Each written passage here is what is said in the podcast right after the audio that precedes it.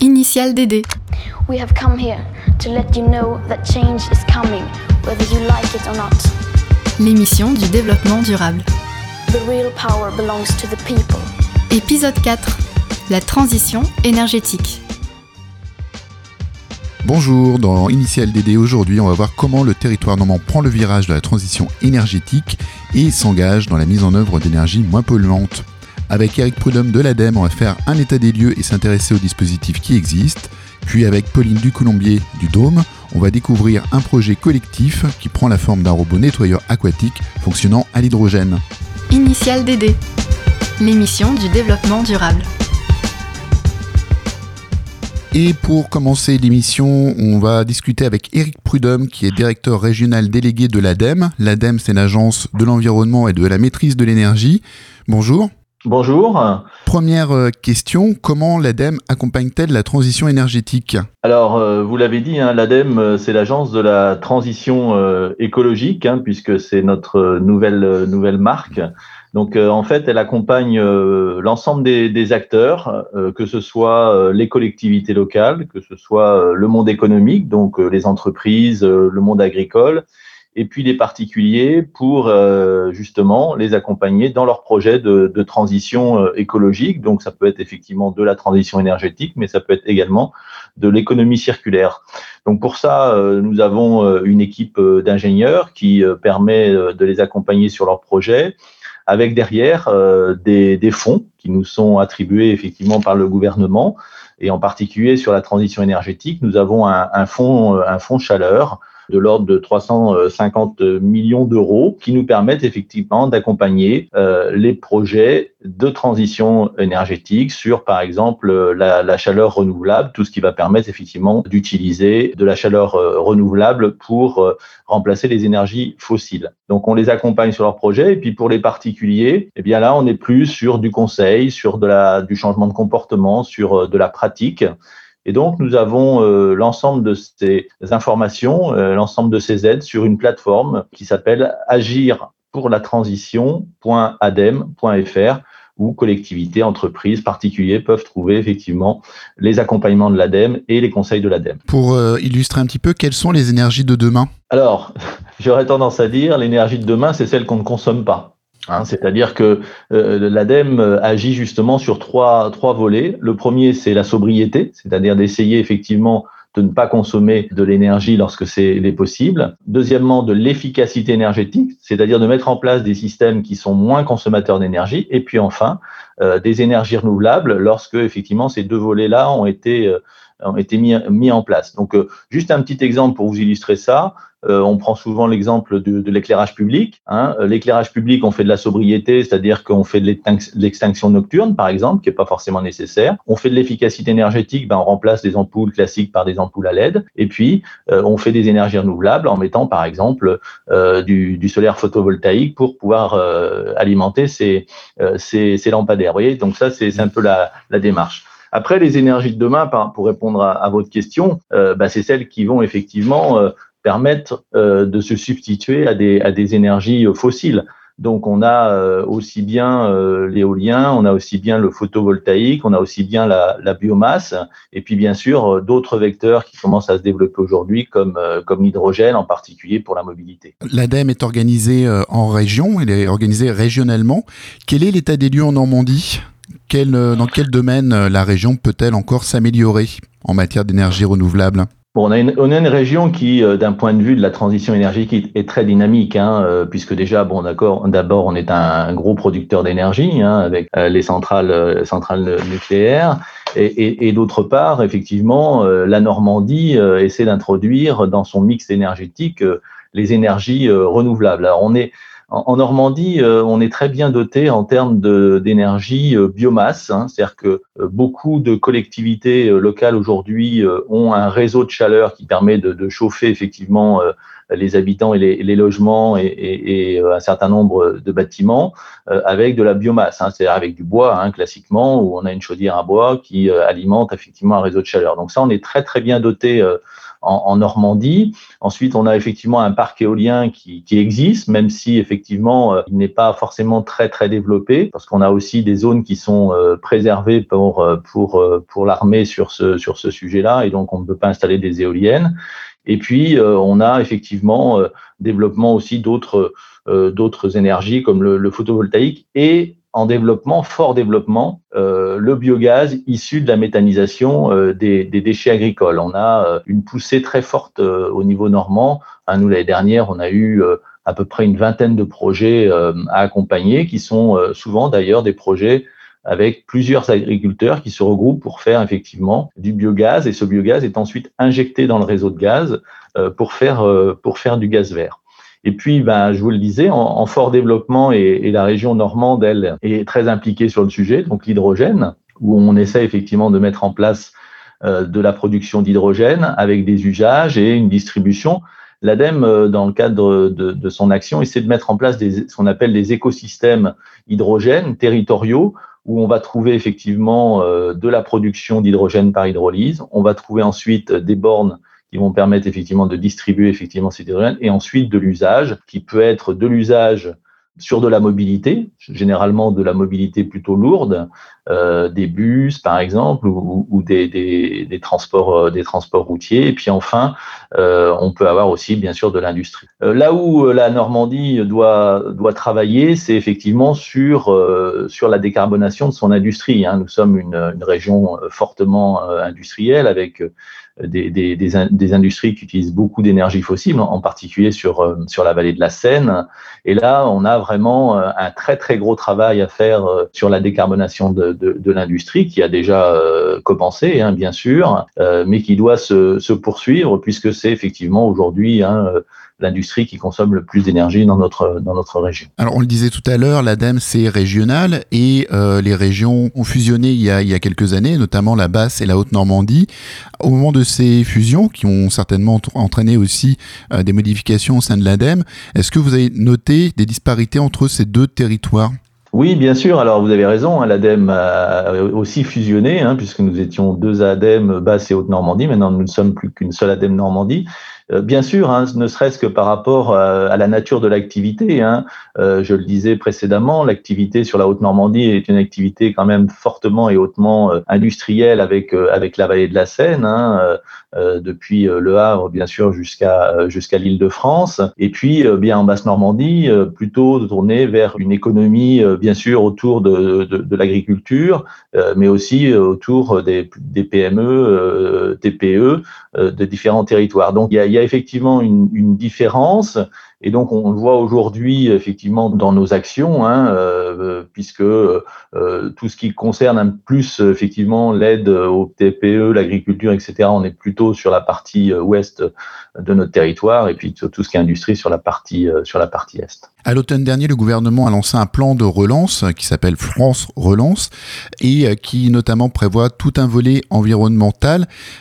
Est-ce que ces fonds qui euh, doivent aller sur euh, la transition énergétique. Comment vont-ils être mis à profit par, euh, l'ADEME? Bah écoutez, c'était effectivement une, une, vraie, une vraie opportunité puisque nous avons pu avoir 2 milliards d'euros sur, sur les 30 milliards qui ont été mis sur la table par le gouvernement, 2 milliards d'euros pour justement mettre en place ce plan de relance sur un certain nombre de sujets qui nous concernent et en particulier celui que j'évoquais justement sur euh, sur les industries, hein, puisqu'on a un fonds de, de, décarbonation euh, à hauteur d'un milliard deux qui vont nous permettre justement d'accompagner euh, les, entreprises, les industries dans euh, leurs projets de, décarbonation. Donc ça, c'est un, premier volet très important. Le second, c'est sur l'hydrogène. Hein, nous avons là aussi un budget euh, conséquent pour pouvoir aider euh, les projets dont je vous parlais tout à l'heure territoriaux sur sur l'hydrogène. Nous avons un volet très très important aussi sur l'économie circulaire pour aider tout ce qui est réemploi, réparation, tout ce qui est substitution des, des, plastiques par d'autres matériaux, etc., ou utilisation plus importante des, des plastiques recyclés. et puis nous avons des fonds aussi sur le tourisme durable, euh, nous avons des fonds aussi pour aider les PME euh, justement à se lancer dans la transition, euh, dans la transition écologique avec des aides très simples sur lesquelles ils, ils, vont sur sur notre site, ça, ils cochent un petit peu ce qu'ils veulent faire dans le domaine de la transition et très rapidement ils peuvent avoir des fonds. En tout cas, sur ce 1 milliard 2, euh, nous avons effectivement, nous aujourd'hui, la volonté, et euh, donc c'est euh, le ministère, bien sûr, qui, nous, qui nous donne ces indications, c'est d'une part d'aller très vite justement sur ce fonds de relance pour que nos entreprises en difficulté aujourd'hui sur nos territoires puissent avoir cet argent pour pouvoir aller vers la transition, et d'autre part, essayer de territorialiser le plus possible effectivement ces fonds sur nos différentes régions. Donc aujourd'hui, si vous voulez, la, la direction régionale de la Normandie, elle travaille à 80% sur ce plan de relance pour que ça aille vite et que tout cela rentre rapidement aussi euh, dans les caisses de nos, de nos, des acteurs euh, territoriaux un certain nombre d'initiatives euh, citoyennes, associatives, menées par des collectifs ou des, organisations sont, sont, mises en place. Et on va parler là tout à l'heure du programme Tétis avec l'illustration par la mise en place du robot Léon. Comment faites-vous un travail de veille sur ces initiatives? L'ADEME déjà est, très engagé aussi euh, dans le soutien à l'innovation, hein, puisque nous sommes là aussi, euh, nous, détenteurs de fonds d'investissement d'avenir, dans lesquels nous aidons effectivement euh, des entreprises dans le cadre de leurs projets d'innovation. Et puis, nous essayons, hum, avec les, moyens qui sont les nôtres, effectivement, d'être un petit peu en veille sur des initiatives de, de, de start-up locales qui vont mettre en place un certain nombre d'innovations dans, dans la transition écologique. Donc ça, ça, ça, reste effectivement un, un, travail, mais qui est euh, pour nous un peu plus compliqué pour une question simplement, euh, je, je dis très clairement, d'effectifs. Hein, mais on essaye d'être euh, d'être en veille. Et puis parfois, localement, on essaie de soutenir des initiatives euh, de start-up ou d'associations qui développent des, des, innovations, des outils, euh, des services aussi qui permettent effectivement d'aller vers la transition écologique. Merci beaucoup. Merci. Avant de parler du robot nettoyeur du dôme, on va faire une pause musicale avec Star Feminine Band.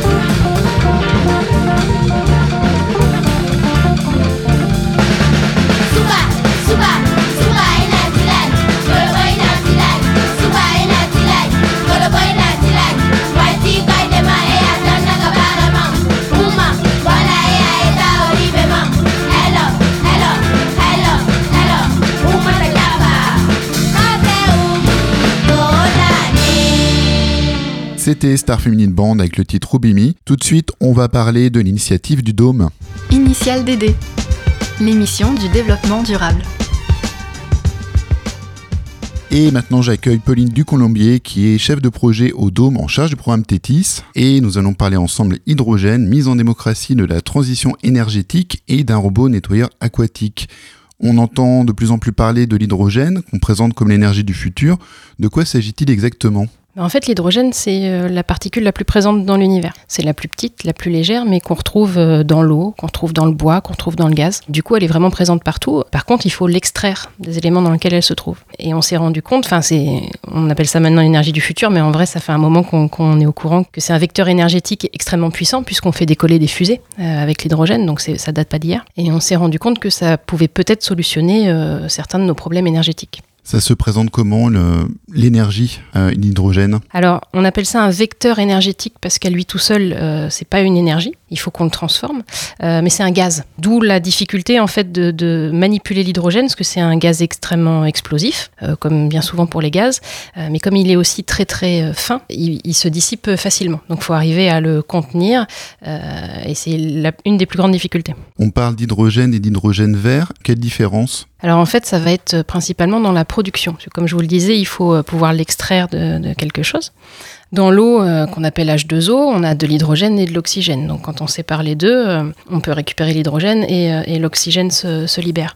en revanche, quand on va le récupérer dans le gaz, dans le méthane, qu'on casse le méthane en deux, on récupère de l'hydrogène, mais il y a aussi du carbone, du CO2 qui se libère. Donc si on pratique cette technique-là, qui est le vaporéformage, le problème de pollution n'est pas réglé puisqu'on va libérer du CO2 dans l'atmosphère. En revanche, si on utilise l'électrolyse, donc casser l'eau en deux, bah là on a quelque chose de, beaucoup plus vert. Euh, tout dépend euh, de comment on va casser l'eau.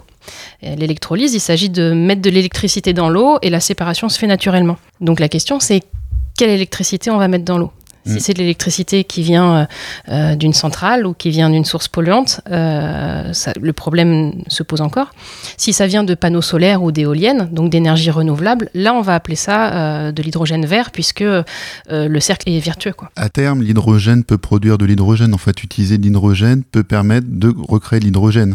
C'est ça, c'est qu'une fois qu'on a extrait cet hydrogène, c'est une sorte de stockage d'énergie puisque derrière, on va utiliser une pile à combustible. Donc elle fait un peu le système inverse elle va remélanger euh, l'hydrogène à l'oxygène et là, ça va créer de l'électricité. Et donc, c'est une énergie qui devient une énergie renouvelable bah, À partir du moment où, on la trouve euh, dans des sources comme l'eau, qui est particulièrement présente euh, sur Terre, et qu'on la produit avec des éoliennes, avec des panneaux solaires, oui, on peut imaginer que c'est renouvelable. On va parler du programme TETIS qui signifie Transition énergétique, territoire, hydrogène société. Donc on reste dans l'hydrogène.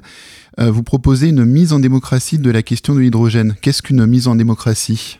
Alors en fait, euh, ce programme TETIS, c'est un programme qui est porté par l'université de Caen et de Dijon principalement, euh, où des sociologues se sont posé la question de comment la population euh, comprend la transition énergétique, comment elle s'en empare, quelles questions elle se pose, est-ce qu'elle est prête ou pas à ce qu'on mette en place des plans hydrogène, puisque c'est ce qui se passe. Hein, au niveau national, il y a un plan hydrogène, au niveau régional, il y a un plan hydrogène, mais nous, citoyens, qu'est-ce qu'on en comprend? Donc ce sont des, scientifiques, en tout cas des personnes, des chercheurs en sciences humaines qui sont à l'origine de ce projet. Tout à fait. Et non des scientifiques. Et des scientifiques euh, de sciences humaines. Scientifiques de sciences humaines, en tout cas des, euh, pas en sciences dures.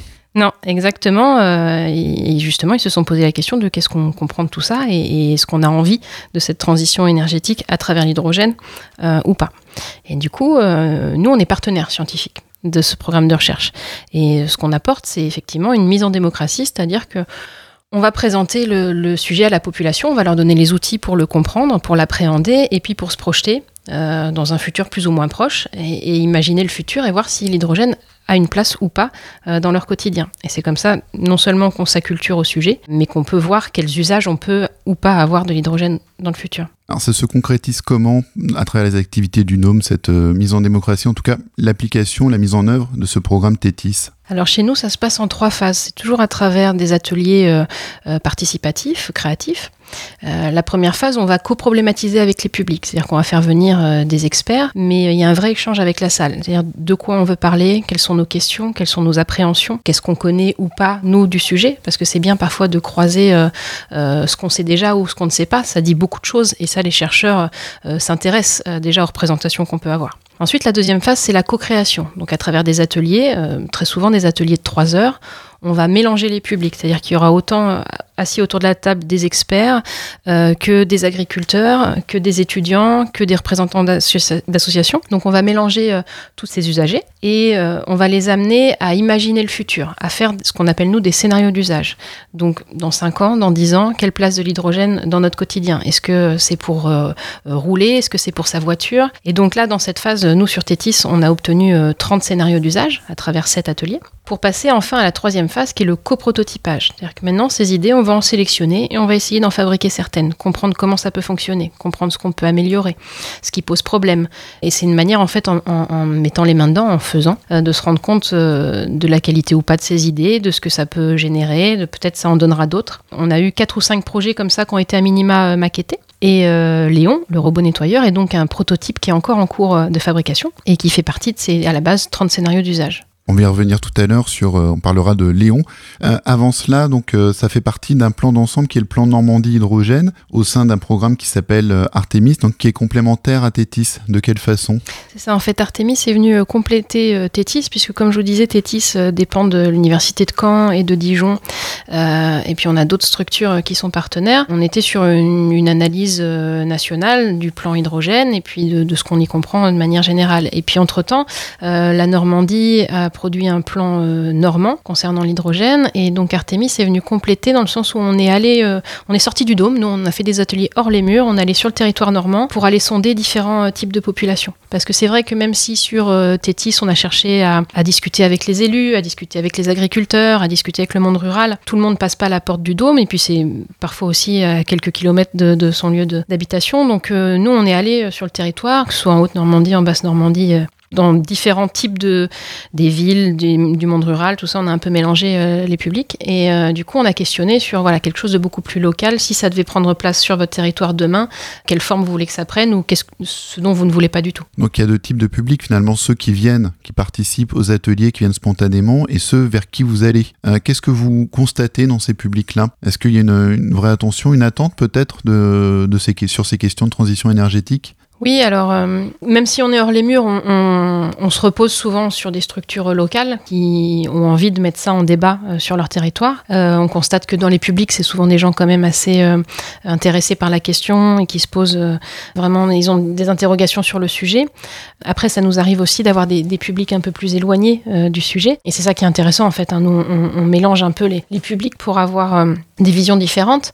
Ce qui est intéressant aussi, c'est que les problématiques du monde rural, elles sont pas les mêmes que nous là sur Caen, centre-ville, euh, ou si demain on n'a plus de pétrole, euh, eh ben on a encore le vélo, on a encore le tramway, voilà. Donc ça, c'était aussi intéressant et c'est pour ça que les chercheurs nous ont demandé d'aller à la recherche de ces publics-là euh, pour un peu mélanger et confronter les différents quotidiens, quoi.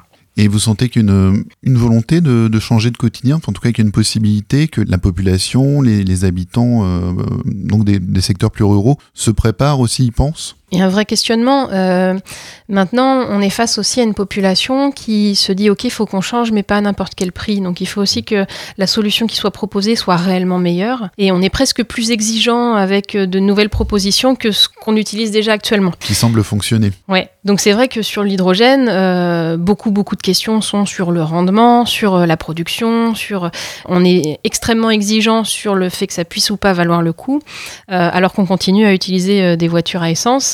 Euh, et que l'extraction de l'essence et tout ça, on ne le remet pas en question. C'est vrai qu'on va avoir besoin de beaucoup plus d'informations sur quelque chose de nouveau qu'on ne connaît pas, alors qu'on s'en pose pas forcément sur ce qu'on utilise actuellement. L'industrie automobile s'intéresse beaucoup à l'hydrogène euh, en ce moment. on en parle beaucoup dans les euh, grandes, grandes compagnies, dans les grandes firmes. Vous précisez qu'il faut que ce soit une hydrogène verte aussi. Enfin, en tout cas, la méthode d'extraction de l'hydrogène est importante aussi. Donc, faut, faut, il y a aussi des objectifs en la matière. Est-ce que c'est malgré tout une bonne avancée de commencer à préparer euh, à l'échelle euh, internationale, en tout cas vraiment par, par la base, c'est-à-dire euh, la voiture, ce changement, préparer ce changement à travers cette réflexion Alors, ce qui est intéressant, c'est que dans les 30 scénarios d'usage que la population a produits, euh, il y a des scénarios qui étaient, mais en fait, il faut juste arrêter d'utiliser la voiture. Il faut prendre les transports en commun et juste on arrête de se déplacer, on réduit, on fait du télétravail. Et ça, c'était important de voir que ça ressortait dans les 30 scénarios. Il y en a peut-être 3, 4, même 5 si on inclut les bus dedans euh, qui disent ça.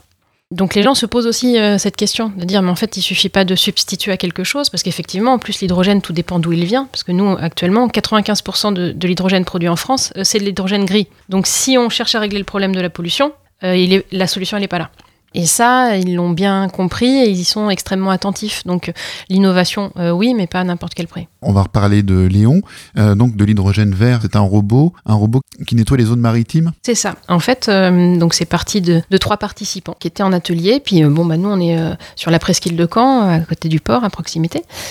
donc ils sont partis du postulat que, que, que le port n'était pas toujours très propre, qu'il y avait des choses qui flottaient et qui ne devraient pas y flotter. Et ils se sont dit, bah est-ce qu'on ne pourrait pas fabriquer quelque chose qui va venir ramasser euh, tous ces détritus.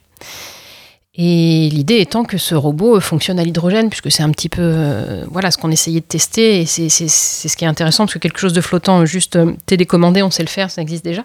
Et eux, ils se sont dit, bah voilà, on va essayer de fabriquer un robot qui fonctionne à l'hydrogène, et, le petit plus, c'est qu'il nous permettra de nettoyer le port de Caen. Comment crée-t-on un robot? Eh ben, euh, déjà, on lui donne une forme, on le dessine, on fait des croquis. Donc ça, c'est un peu à la portée, entre guillemets, de n'importe qui. Parce que des fois, on peut se dire que, que ces ateliers sont, sont pas forcément accessibles. Mais euh, si, l'idée, c'est déjà de donner une image à, ce qu'on a envie de fabriquer. Donc il y a eu des croquis de Léon. On a dans les participants euh, un designer qui a dessiné une proposition de, Léon. Et puis, on a commencé comme ça, petit à petit, à, à fabriquer des choses. Donc les flotteurs de Léon, parce que c'est un petit peu comme un, petit catamaran en fait. Euh, les flotteurs ont été fabriqués par le lycée Jules Verne de Mandeville, euh, qui a une section composite. Donc les jeunes sont venus euh, l'année dernière fabriquer ça en partie au Dôme et puis chez GL Composite sur la presqu'île.